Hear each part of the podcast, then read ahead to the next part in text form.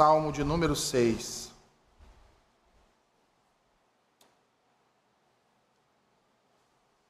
Ao mestre de canto, com instrumentos de oito cordas, Salmo de Davi. Senhor, não me repreendas na tua ira, nem me castigues no teu furor. Tem compaixão de mim, Senhor, porque eu me sinto debilitado. Sara-me, Senhor, porque os meus ossos estão abalados. Também a minha alma está profundamente perturbada. Mas tu, Senhor, até quando? Volta-te, Senhor, e livra a minha alma. Salva-me por tua graça, pois na morte não há recordação de ti. No sepulcro, quem te dará louvor? Estou cansado de tanto gemer. Todas as noites faço nadar o meu leito, de minhas lágrimas o alargo. Meus olhos de mágoa se acham amortecidos envelhecem por causa de todos os meus adversários. Apartai-vos de mim, todos os que praticais a iniquidade, porque o Senhor ouviu a voz do meu lamento, e o Senhor ouviu a minha súplica, o Senhor acolhe a minha oração. Envergonhem-se e sejam sobremodo perturbados todos os meus inimigos.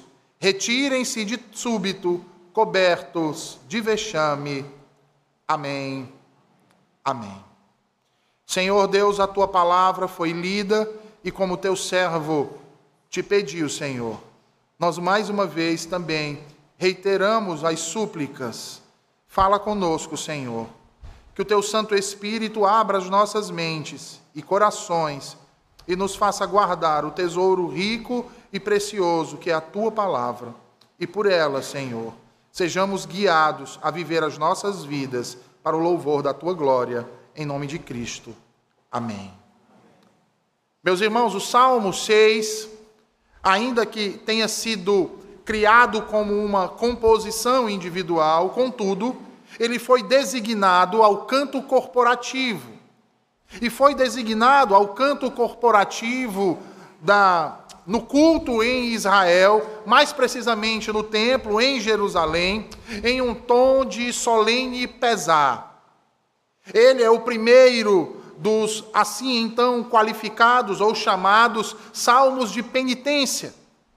E a penitência, meus irmãos, é uma ação de arrependimento, é uma ação de contrição, onde o faltoso exibe a sua profunda aflição, a sua profunda angústia, a sua dor e o sofrimento pelos pecados que cometeu, por ter quebrado a lei do Senhor, por ter ofendido o Deus eterno. Perceba que é exatamente esse tipo de atmosfera que permeia este cântico, que permeia todo este salmo, o qual ecoa em seus versos um profundo lamento e o mais profundo ódio contra o pecado. E bem sabemos, irmãos, que essas duas coisas são as marcas de quem possui um espírito contrito, um espírito que se volta para o Senhor. Davi é seu autor. E ao ser afligido pela mão de Deus, percebam que ele reconhece que havia provocado a ira divina com seus muitos pecados. E, portanto, ele compõe essa belíssima canção a fim de obter alívio. Ele ergue um clamor ao Senhor por perdão. E aqui ele canta com lágrimas o lamento por ter perdido a oportunidade de louvar a Deus e não blasfemar contra o seu nome. E rende graças por em tempo ter voltado-se para o Senhor. E, meus irmãos, nós bem sabemos que somente o Espírito Santo de Deus é capaz de gerar genuíno sentimento de arrependimento em nossos corações. E eu digo isso, meus irmãos, uma vez que costumeiramente nós nos adaptamos às situações insidiosas do pecado devido à rotineira repetição dos mesmos nas nossas vidas. Percebam com isso que tais circunstâncias é o que vagarosamente corroem a nossa consciência. e silenciosamente procuram amordaçar o espírito que habita em nós, nos levando a um estágio de catarse da alma. Não é à toa que existem muitas pessoas vivendo, inclusive dentro das igrejas, por causa de seus constantes pecados, em uma situação semelhante, uma situação de insensibilidade espiritual. São homens, são mulheres, jovens, adultos, crianças que já não sentem mais em seus corações o peso da transgressão. E por esta razão não sentem necessidade de arrependimento. No entanto, queridos, bendito seja o Espírito Santo de Deus, que nos foi legado por Cristo e que é quem nos convence do pecado, que é quem nos mostra a justiça, nos convence do juízo. Somente o Espírito Santo de Deus, meus irmãos, é capaz de gerar em nós, então, verdadeiro arrependimento. Somente o Espírito de Deus pode nos conduzir a uma mudança de estado e de situação real. Somente o Espírito Santo de Deus pode nos tirar da enfermidade de alma, da escuridão de espírito, do dia mau, do desespero, da angústia e nos conduzir a uma situação de confiança, de paz, de alegria e de contentamento no Senhor. Somente o Senhor pode nos levar das trevas à luz, da morte à vida, da dor da culpa à alegria da salvação. É sobre isso que pretendemos tratar na exposição deste salmo hoje. Dividido assim em três partes. A primeira, compreendida entre os primeiros três versículos, a segunda, nos versículos 4 ao 7, e a terceira, nos versículos 8 ao 10. Então, sendo assim, eu os convido, meus irmãos, a novamente, com a sua Bíblia aberta, me acompanhar na leitura dos primeiros três versículos. Na primeira parte, na qual o Senhor nos diz: Ao mestre de canto, com instrumento de oito cordas, salmo de Davi: Senhor, não me repreendas na tua ira, nem me castigues no teu furor. Tem compaixão de mim, Senhor, porque eu me sinto debilitado. Sara-me, Senhor, porque os meus ossos estão abalados. Também a minha alma está profundamente perturbada. Mas tu, Senhor, até quando? Notem, meus queridos, que o primeiro verso é bastante significativo, uma vez que nele constam as orientações do compositor ao mestre de canto, ou seja, aquele levita que era responsável pela condução do louvor no culto prestado da antiga aliança, e muito provavelmente antes ou durante a cerimônia de sacrifícios. Isso aqui é reiterado na orientação do cântico em tom de oitava e acompanhado de instrumento de cordas. Uma oitava, meus irmãos, é um tom baixo, é um tom grave, um tom geralmente que é cantado por tenores em eventos fúnebres. Exatamente para que nesse tom possa expressar toda a gravidade contida ali, naquele ato solene. E aqui, meus irmãos, não é diferente. O cântico aqui visa expressar o agravo, o pesar, o lamento pelo pecado, gerando em todo o povo um e o mesmo sentimento de arrependimento que teve o seu autor. Para que assim então eles possam enxergar aquilo que o autor enxergou a profundidade das consequências do pecado, a dor pungente e a angústia que o pecado proporciona na alma daqueles que amam e temem ao Senhor. Foi isso então que o grande rei Davi sentiu e expressou quando clamou, dizendo: Senhor, não me repreendas na tua ira, nem me castigues no teu furor. São expressões muito contundentes usadas aqui pelo salmista, irmãos. Nesses primeiros três versículos, nós podemos destacar pelo menos três dessas expressões.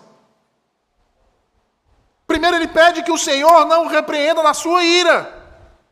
Depois ele pede que o Senhor tenha compaixão. E por último, ele pede que o Senhor o sare. Expressões contundentes. Considerando suas petições, então, e a ênfase do seu agravo, notem, todavia não há aqui uma confissão direta de pecado. Pelo menos não um tipo de pecado qualquer. Mas há certamente uma terrível falta por trás desse clamor que ele levanta aqui. E é uma falta tão grave, irmãos, que lhe faz enfermar, lhe adoece. A pergunta então que surge a partir dessa realidade é: que tipo de falta poderia ter cometido Davi para demonstrar tamanha angústia, tamanha aflição? Que pecado foi esse cometido que causou enfermidade ao seu corpo. Veja, é uma doença na alma, mas que atinge todo o seu ser.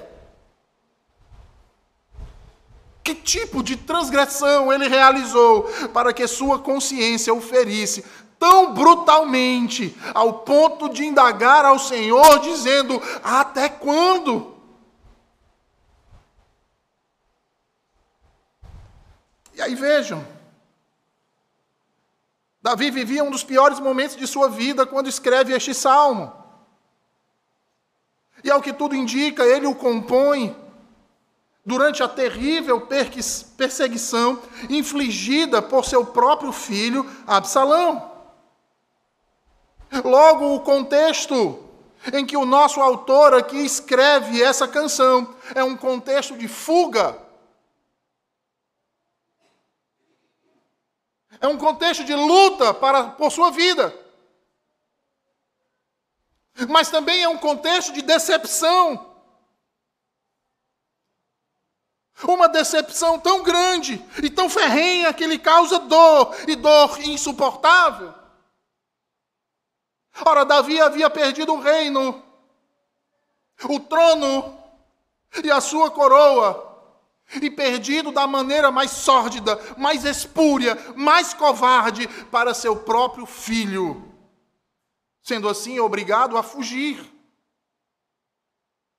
E se nós nos lembrarmos bem do que relata,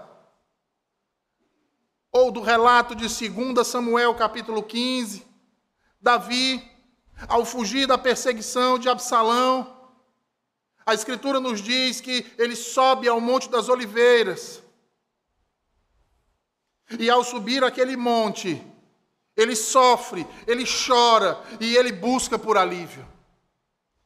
Ele busca por escape.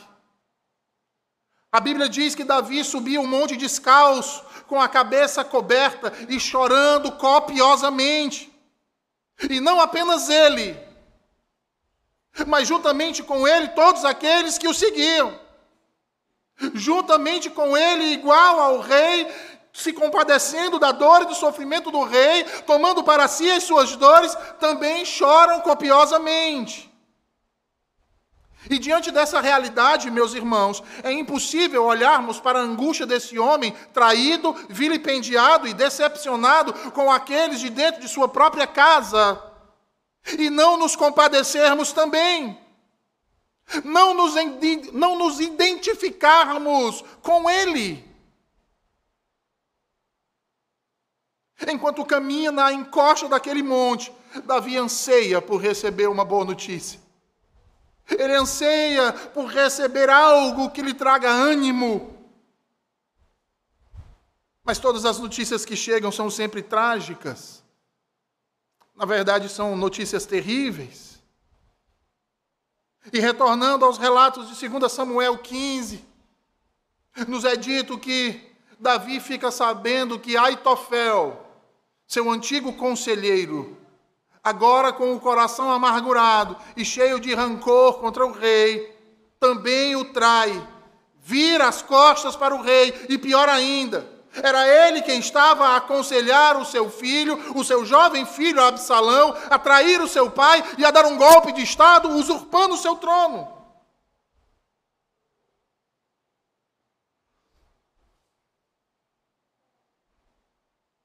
E se já não bastasse a traição daqueles que um dia lhe foram os mais próximos e amados,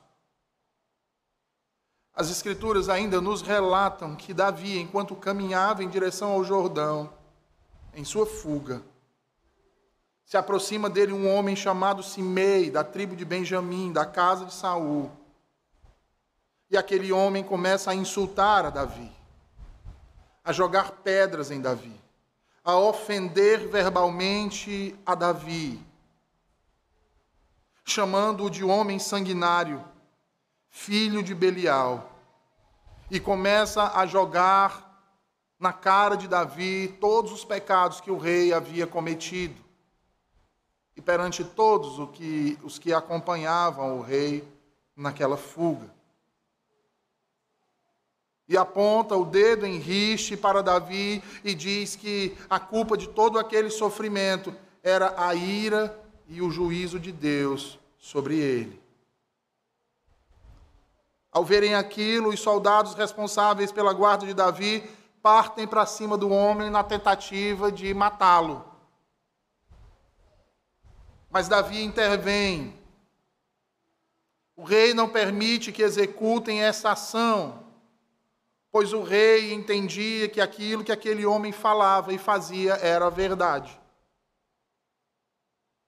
E que ele era merecedor. Percebam aqui, irmãos, a consciência daquele que sabe o que de fato significa pecado e as consequências que este terrível mal acarreta sobre a vida de uma pessoa. A atitude de Davi em não permitir que Simei fosse punido nos mostra a profunda consciência que ele tinha de seus atos passados como atos dignos de repreensão e que tal repreensão era da parte de Deus. E mais cedo ou mais tarde, necessariamente, recairia sobre ele. Eu pergunto a você nessa noite: você tem tido essa consciência? Seus pecados têm lhe afligido como afligiam a Davi? E se o tem afligido, o que você tem feito? Você tem se arrependido ou tem continuado a praticá-los? A quem você tem recorrido? Vejam, Davi estava consciente, ele bem sabia que a ira de Deus se levanta contra o pecado e a injustiça dos homens. Por isso então ele teme a ira do Altíssimo, e é por isso então que ele clama no versículo 1 dizendo: Senhor, não me repreendas na tua ira, nem me castigues no teu furor. Davi não está contestando a disciplina de Deus, meus irmãos. Não está pondo em xeque o fato de Deus derramar sua ira sobre aqueles que cometem pecado e injustiça. Davi não está dizendo com isso que não quer ser repreendido, que ele não quer ser corrigido. Que ele não acha que a mão do Senhor deva pesar sobre seus ossos, ao contrário. Ele reconhece que a disciplina, ainda que dura, será para ele uma bênção, será para ele uma prova do amor de Deus pois lhe concederá convicção, purificação e santificação. João Calvino, comentando este salmo, ele diz que o milho é limpo pelo vento e a alma pela disciplina. O clamor de Davi no verso 1 é para que o Senhor não lembre do seu pecado em ira, porque se Deus derramasse a, a, o cálice da sua ira sobre Davi, sobre os pecados de Davi, ele certamente não poderia suportar, seu coração se desfaria em pedaços. E isso me lembra um texto que está lá no livro do profeta Jeremias, capítulo 10, versículo 24. Quando Jeremias, ao se dirigir ao Senhor, ele diz: Castiga-me, ó Senhor, mas em justa medida, não na tua ira, para que não me reduzas a nada.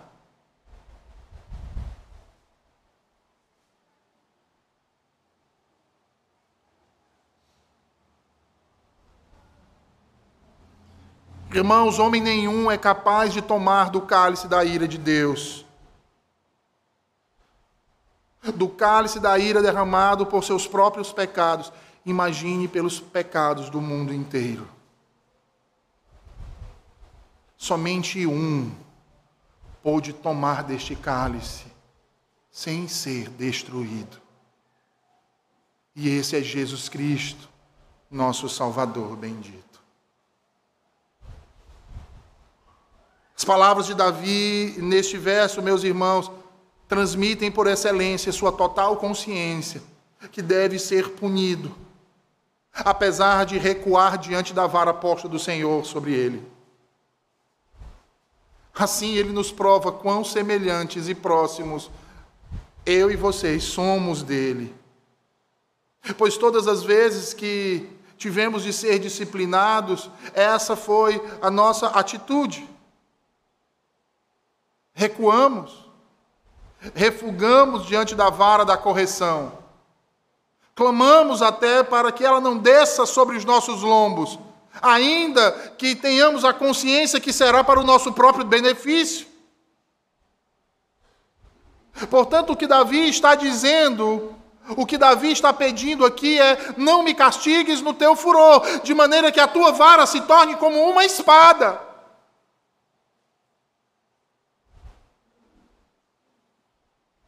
E meus irmãos, muitos de nós têm obscurecido a própria visão para não enxergar que muitas vezes as calamidades e aflições constantes que enfrentamos na vida são causados pelo furor do Senhor por causa dos nossos constantes pecados. Somos disciplinados por Deus, mas insistimos em determinados atos pecaminosos e ignorando a preciosa vara do Altíssimo. E quando isso acontece, irmãos, como prova do seu amor, o Senhor costuma pesar a mão ainda mais, até que sintamos os nossos ossos serem esmagados pelo seu furor. Até quando insistiremos na obstinação? Até quando insistiremos em uma vida de pecados.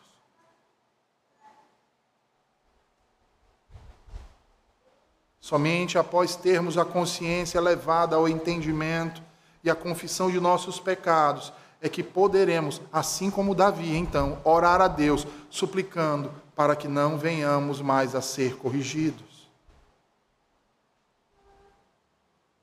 Para que jamais sejamos disciplinados em sua ira. Mas que o Senhor nos corrija, não com a vara do seu furor, mas com a vara do seu pacto de amor. É por isso então que ele diz no versículo 2: Tem compaixão de mim, Senhor, porque eu me sinto debilitado.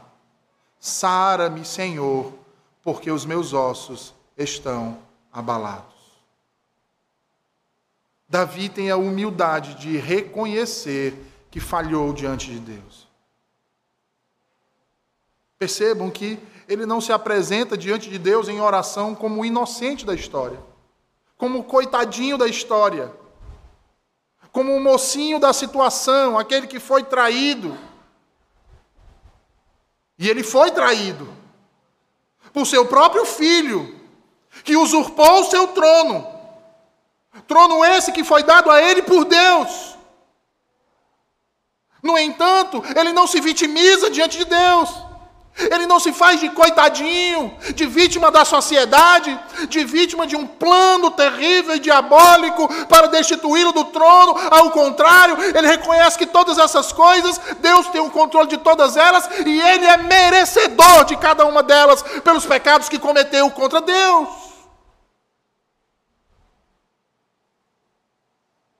E que o Senhor tardou em aplicar a sua correção sobre sua vida.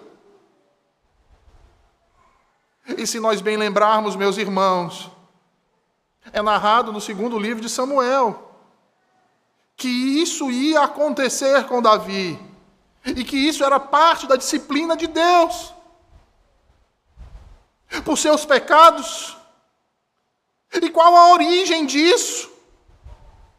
A origem está em um certo dia onde Davi cobiçou uma mulher que não era sua. Onde cobiçou a esposa de um outro homem, a tomando para si. E mais, fazendo com que o marido daquela mulher, o legítimo esposo daquela mulher, fosse morto covardemente numa terrível traição. Ao que suscitou então uma profecia que dizia a Davi que aquilo que ele havia feito em oculto seria feito com ele à vista de todos. E sabe quem profetizou isso? O próprio Deus. Deus o disse. Quando Davi fugiu de Jerusalém, ele deixou suas concubinas, meus irmãos, suas esposas para trás. Para acontecer, sabe o quê? Um dos episódios mais nefastos e terríveis de toda a Escritura. A Bíblia diz em 2 Samuel 16, 21, que seguindo o conselho de Aitofel, Absalão se deita com as concubinas de seu pai Davi, às vistas de todo Israel. E ele faz isso para que se cumprisse aquilo que havia sido dito por Deus através do profeta Natã, em 2 Samuel 12, 1 para o justo castigo de Davi pelo que ele havia feito com Batseba. E é por isso que Davi tem em sua mente tão nítido que tudo aquilo que ele estava passando, ele era merecedor.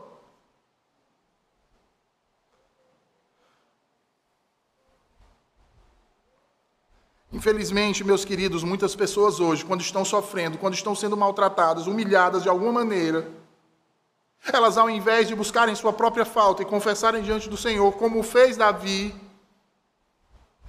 acabam sendo tomadas por um sentimento de autocomiseração. É como se elas não fossem culpadas pelos seus próprios pecados.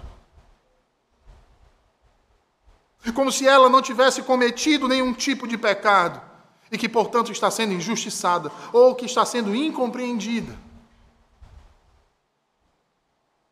E para se defenderem então dos ataques dos outros, expõem-se a si mesmos como perfeitos.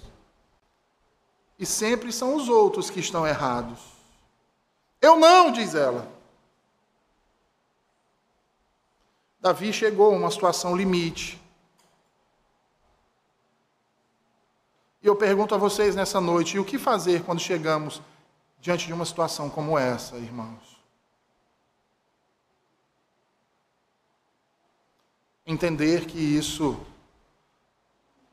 pode ser a disciplina de Deus. E ao chegarmos a essa conclusão, o que fazer? Davi nos diz como fazer. Clamar ao Senhor, dizendo: Tem compaixão de mim, Senhor. Tem compaixão de mim. A Bíblia diz que Davi era um homem segundo o coração de Deus, irmãos. Não porque Davi era perfeito, ao contrário. Ele era um dos piores pecadores. A Bíblia diz que o coração de Davi era segundo o coração de Deus, não porque ele não pecava, mas sim porque ele se arrependia genuinamente verdadeiramente. Ele chorava copiosamente, não com lágrimas de crocodilo, mas com lágrimas que brotavam do âmago de sua alma.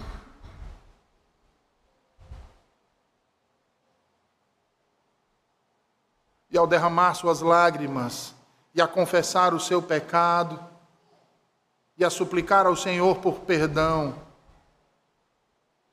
Davi se lembrava das promessas de Deus, da fidelidade de Deus, e assim confiava na sua graça, no seu amor e na sua misericórdia.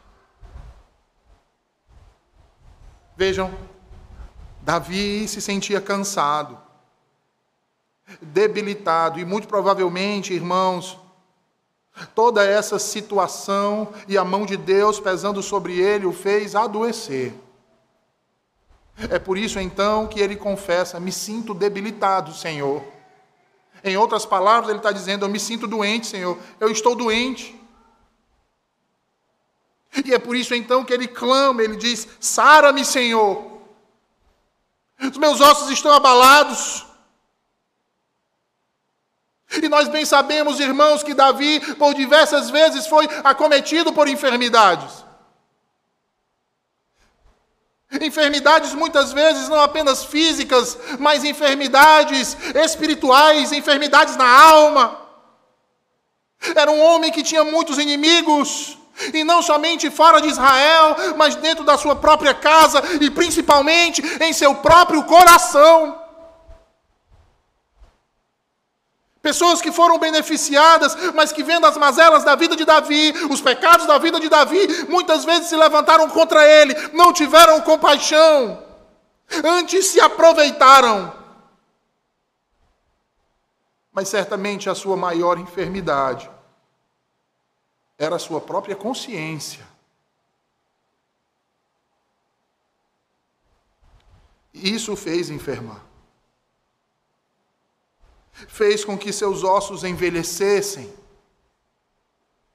fez com que o seu ânimo arrefecesse e ele perdesse parte do seu vigor. E hoje nós bem sabemos, irmãos, que as situações relacionadas à alma atingem também os nossos corpos. São aquilo que a ciência hoje chama de doenças psicossomáticas. São doenças da alma que enfermam o corpo.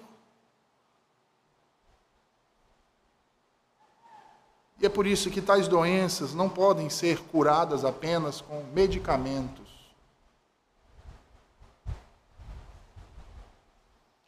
Elas precisam ser curadas pela palavra de Deus. Porque são doenças que têm sua origem na alma, no espírito. Não se trata de questão de emoções, nem muito menos de sentimentos,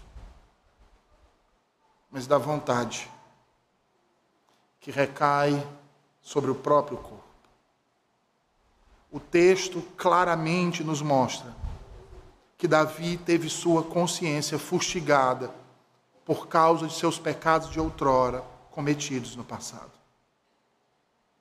E isso fazia com que ele lembrasse da mão de Deus, ou melhor, da ira de Deus que viria sobre ele por causa da sua iniquidade.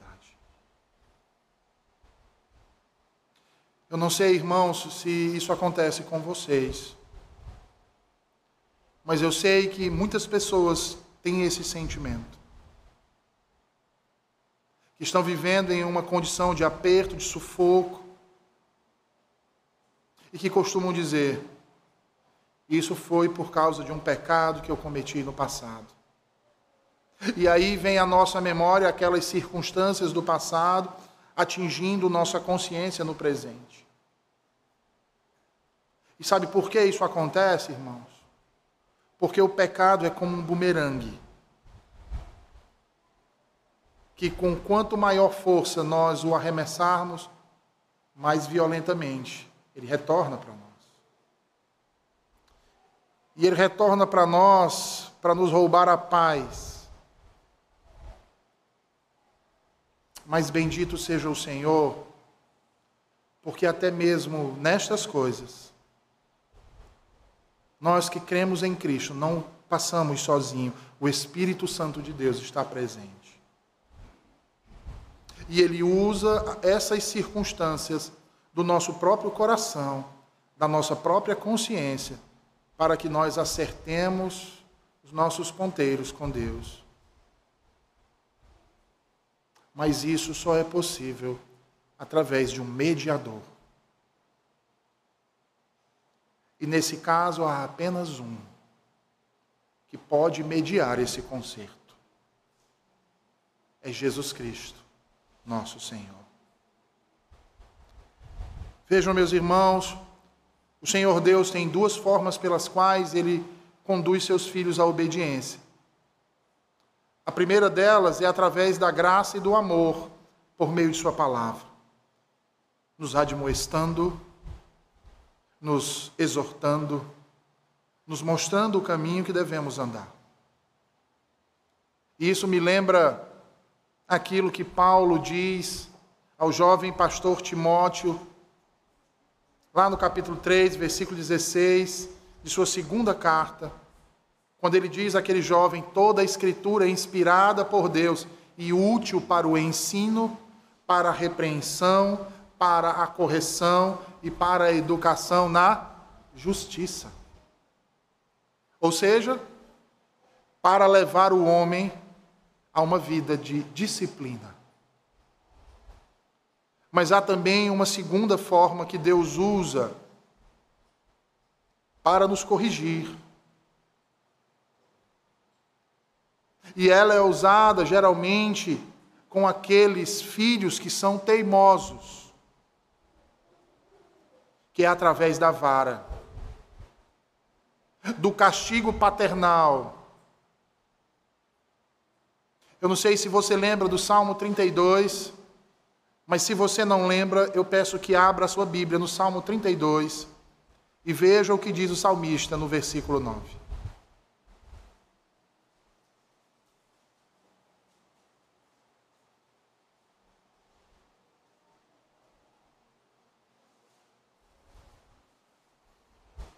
Veja o que o salmista diz: Não sejais como o cavalo ou a mula, sem entendimento, os quais com freios e cabrestos são dominados. De outra sorte, não te obedecem. A primeira forma que Deus usa para nos corrigir é através da sua graça, do seu amor, é através de sua revelação, das sagradas escrituras, de sua palavra da pregação, do estudo contínuo, da meditação. Mas para aqueles que são teimosos e negligentes, que se recusam a ler, a meditar, a ouvir e a obedecer, eles são comparados como animais que não têm razão e que precisam, para serem mantidos no caminho que devem trilhar, de freios e cabrestos porque de outra sorte eles não obedecem. Quando nós estamos ouvindo a palavra de Deus, e esta palavra está sendo trazida aos nossos ouvidos e desce ao nosso coração, à nossa mente, nós começamos a nos lembrar que existem coisas que nós precisamos corrigir. A palavra, portanto, irmãos, tanto nos corrige quanto repreende, e de tal forma a nos fazer andar pelos caminhos da justiça no entanto, nós não podemos desprezar a realidade de que muitos ouvem e fazem ouvidos surdos para o que ela diz, não querem encarar a realidade e a verdade daquilo que está sendo dito e ficam procurando subterfúgios, até mesmo falsos mestres que preguem e que ensinem aquilo que agrada aos seus corações, desfazendo da verdade de Deus, fazendo disso um subterfúgio para permanecer na sua vida de pecado e transgressão fazendo pouco da graça, fazendo pouco de Cristo e do seu sangue derramado naquela cruz. Mas que bom que o nosso Deus é um Deus de misericórdia. Porque ainda assim, sendo nós rebeldes, Ele acha uma maneira de nos trazer para o seu regaço e para dizer: são meus. São meus filhos e não bastardos. E como um pai que ama, eu os disciplino em maior ou em menor medida.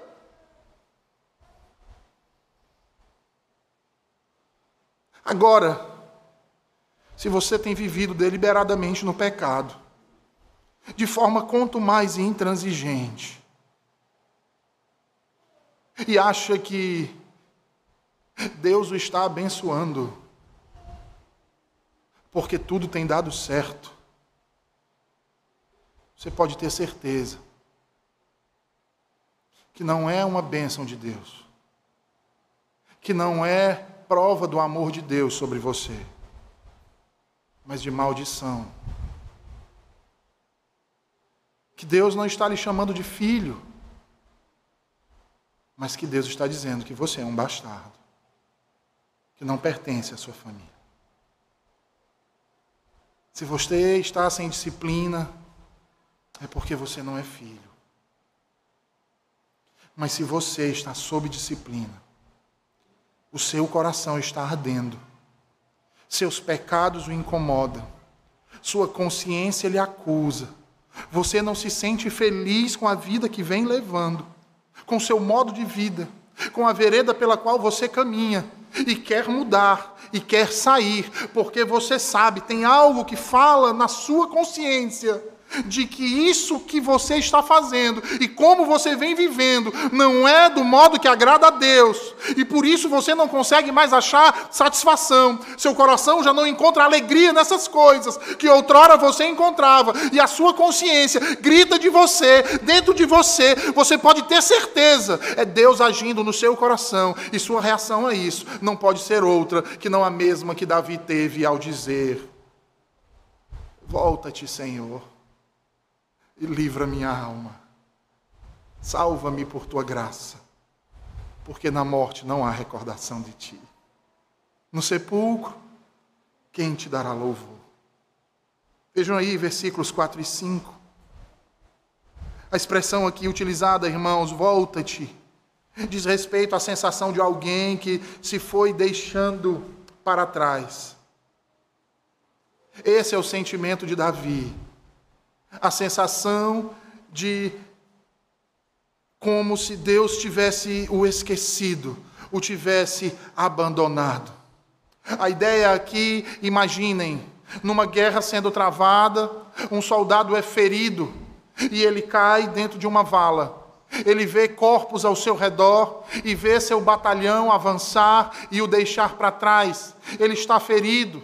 Parte deles pensam que ele está morto, mas ele está vivo, e ele começa a gritar pelos seus soldados, ele começa a gritar pelos seus amigos, ele começa a pedir, a clamar que voltem, busquem-no, não esqueçam dele. É esse sentimento que Davi está tendo. A sensação de abandono.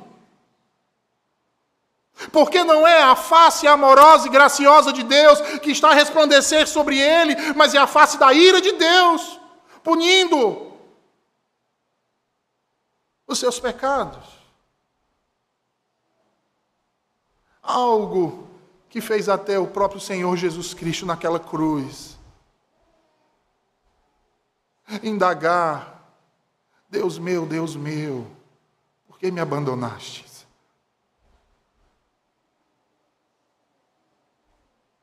É por isso então que ele clama, irmãos: Volta-te, Senhor, salva-me por tua graça. Veja, salva-me por tua graça. Não me salva porque eu sou rei. Não me salva porque eu sou forte. Não me salva porque eu sou belo, eu sou um homem justo. Sou um bom cidadão. Ao contrário, Davi clama pedindo que o Senhor o salve pela sua graça, porque ele sabe que ele não tem méritos diante de Deus. Ele é o mesmo que diz que em pecado foi gerado e em iniquidade a sua mãe o concebeu. E portanto, ele sabe que não tem méritos diante do Senhor.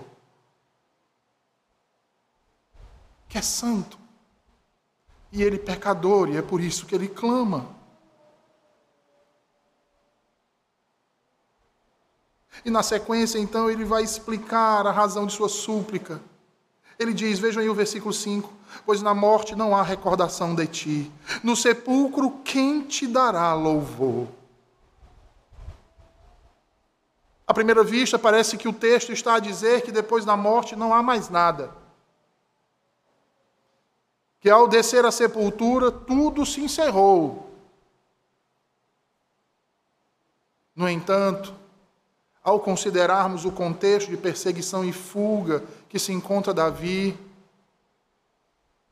a referência quando ele diz: Na morte não há recordação de ti, no sepulcro quem te dará louvor? Davi remete às promessas pactuais de Deus. Porque certamente o Deus do pacto não esqueceria as promessas que haviam sido feitas.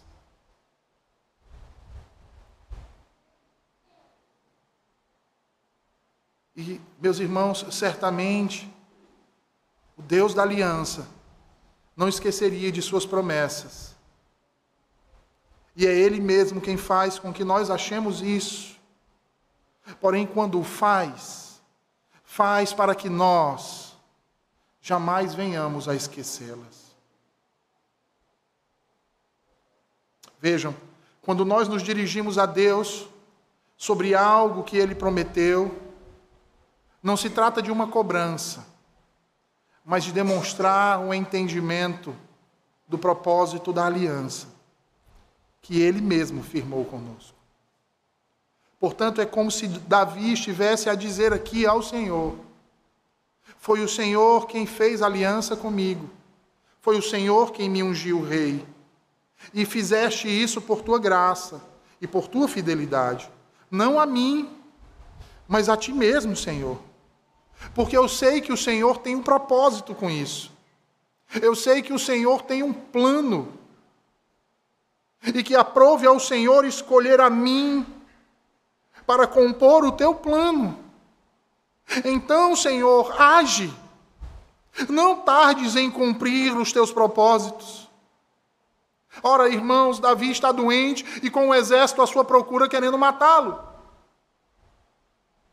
Ele deve se preocupar com a morte. É uma realidade. Mas a preocupação dele não é simplesmente no fato dele descer a sepultura, mas sim o que acontecerá com tudo aquilo que Deus prometeu, que se realizaria através dele e do seu descendente. Entendem, irmãos? É como se ele estivesse dizendo: Senhor, se eu morrer, como fica a tua aliança? Como ficará a tua glória? Como virá o teu descendente? Como virá aquele que se assentará no meu trono e nunca o seu reino terá fim? E ele governará sobre todas as nações. Como isso se realizará, Senhor? Percebam, irmãos, que não se trata de um benefício pessoal que Davi quer expressar aqui. O que ele deseja expressar é sua preocupação com o cumprimento das promessas pactuais de Deus para o louvor de sua glória.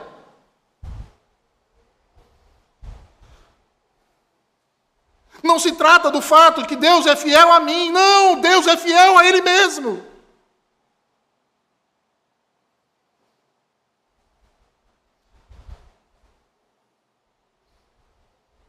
Como tem um hino muito, muito conhecido, né? Fiel a mim, fiel a mim. Não, Deus não é fiel a nós, irmãos. Ele é fiel a Ele mesmo. O que temos nós de direito para pleitear diante do Deus Santo, Justo? Nós, pecadores.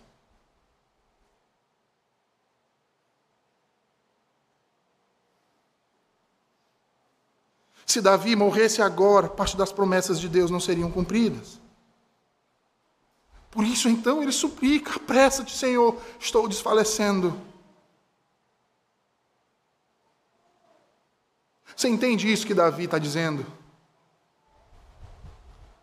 Porque se você entender o que Paulo quis dizer, com viver é Cristo e a morte é lucro, você vai entender o que Davi está querendo dizer aqui.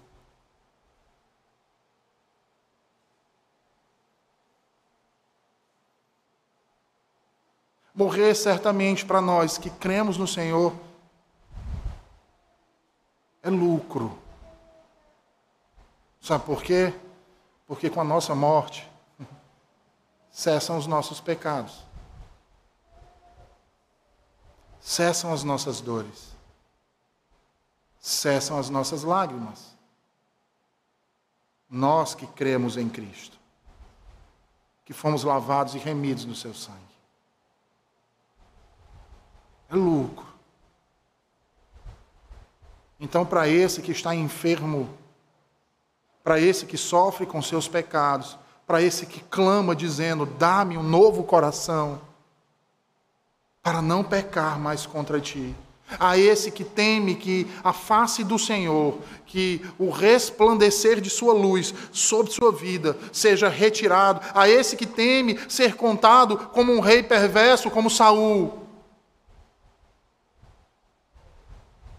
Seria muito melhor a morte mas a preocupação está com a glória daquele que é o seu Senhor.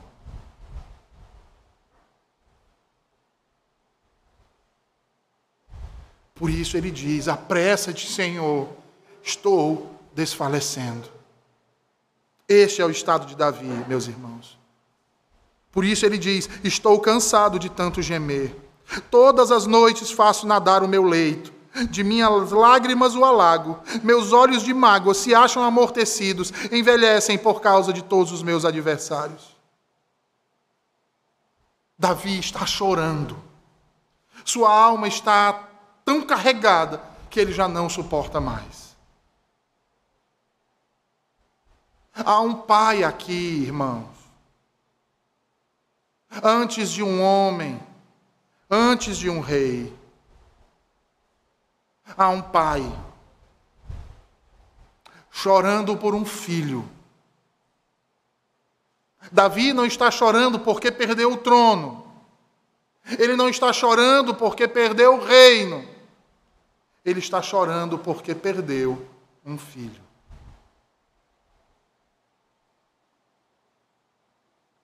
Você tem chorado por seus filhos? Você tem chorado por seus filhos que se perderam dos caminhos do Senhor? Você chora por aquele filho ou aquela filha que frustrou seus sonhos? Você tem feito isso que Davi tem feito? Você tem caminhado em meio às lágrimas, alagado o seu leito, chorando e clamando ao Senhor por um filho rebelde. É isso que você tem feito? Porque há situações, irmãos, nas nossas vidas, que a única coisa que nos resta é chorar. Chorar. E o que importa chorar? Importa chorar na presença certa de quem pode se compadecer. E não apenas se compadecer, mas enxugar nossas lágrimas.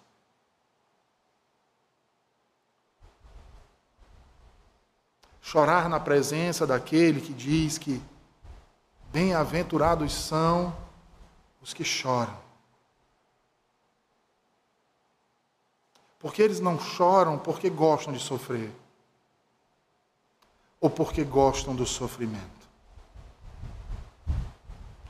Eles choram porque sabem que há uma promessa de consolo.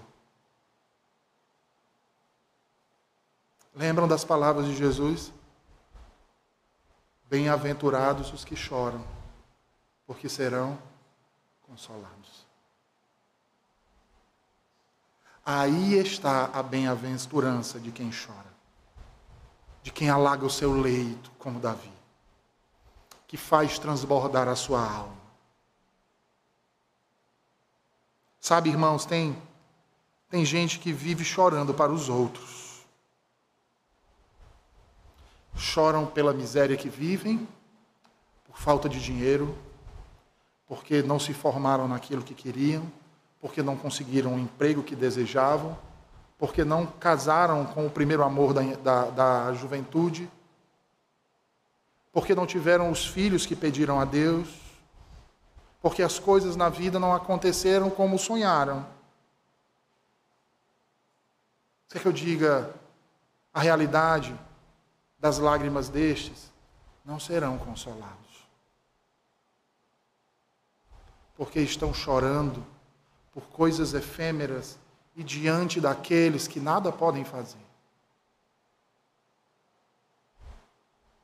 A bem-aventurança que Jesus fala é para os que choram diante da pessoa certa.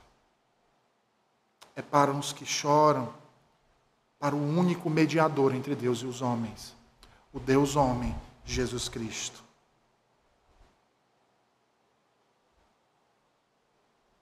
Lembram do exemplo de Maria? Seu irmão morto, a quem ela foi chorar? Sobre os pés de quem ela se prostrou em lágrimas? Escute, não adianta chorar para os outros. Há somente um que pode agir, que pode resolver que pode trazer o seu filho de volta, que pode gerar arrependimento, que pode salvar sua esposa, que pode salvar seu marido, que pode lhe trazer a paz. E este é Jesus Cristo. E não há outro, irmãos. É a Ele que devemos correr. É para Ele que devemos alagar os nossos leitos. Davi nos ensina com esse salmo coisas muito importantes e profundas. A primeira delas é que precisamos nos humilhar diante do Senhor. É ao Senhor que devemos desabafar, tratar daquilo que nos oprime e, para o nosso consolo, nos lembrar de Suas promessas. Davi nos ensina que o chorar não é algo vergonhoso. Ao contrário, devemos derramar lágrimas. Podemos derramar lágrimas, mas na presença daquele que é o Senhor de toda consolação. Porque ele certamente estenderá as suas mãos e as enxugará. Davi assim o fez. Eu e vocês, cremos em Jesus, devemos fazê-lo também. Vamos orar, meus irmãos?